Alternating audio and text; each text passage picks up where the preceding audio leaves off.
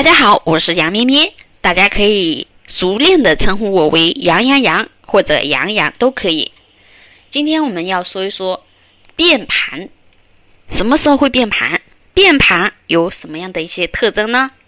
那首先我们来说说大盘的变盘啊。大盘变盘呢，首先有这么样的一种特征，预兆它可能要变盘。第一，指数在一个很狭小的区域内保持横盘震荡整理的走势，上上不去，下也下不去，涨跌空间呢非常有限。那么这个时候就要注意了，横横横横久必跌，所以你要注意，它如果转头向下，那么这个空方力量就非常强，这是一种转势信号。第二，K 线形态上，我们发现呢，K 线的实体很小，小阴线、小阳线，甚至呢几乎都看不到实体部位。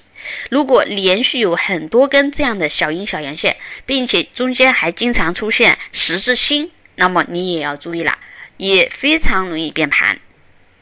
第三，是大部分的个股股价波澜不兴，没怎么涨，没怎么跌，零零星星的。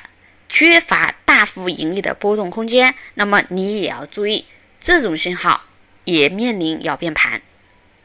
第四，投资热点非常平淡啊，这个市场上怎么样都掀不起狂风骤浪来，反正就是每天涨，每天跌，涨那几个点，跌那几个点，要死不活，要拉不拉，要跌不跌，那么这个时候也要注意，有可能即将变盘。这是变盘前的预兆。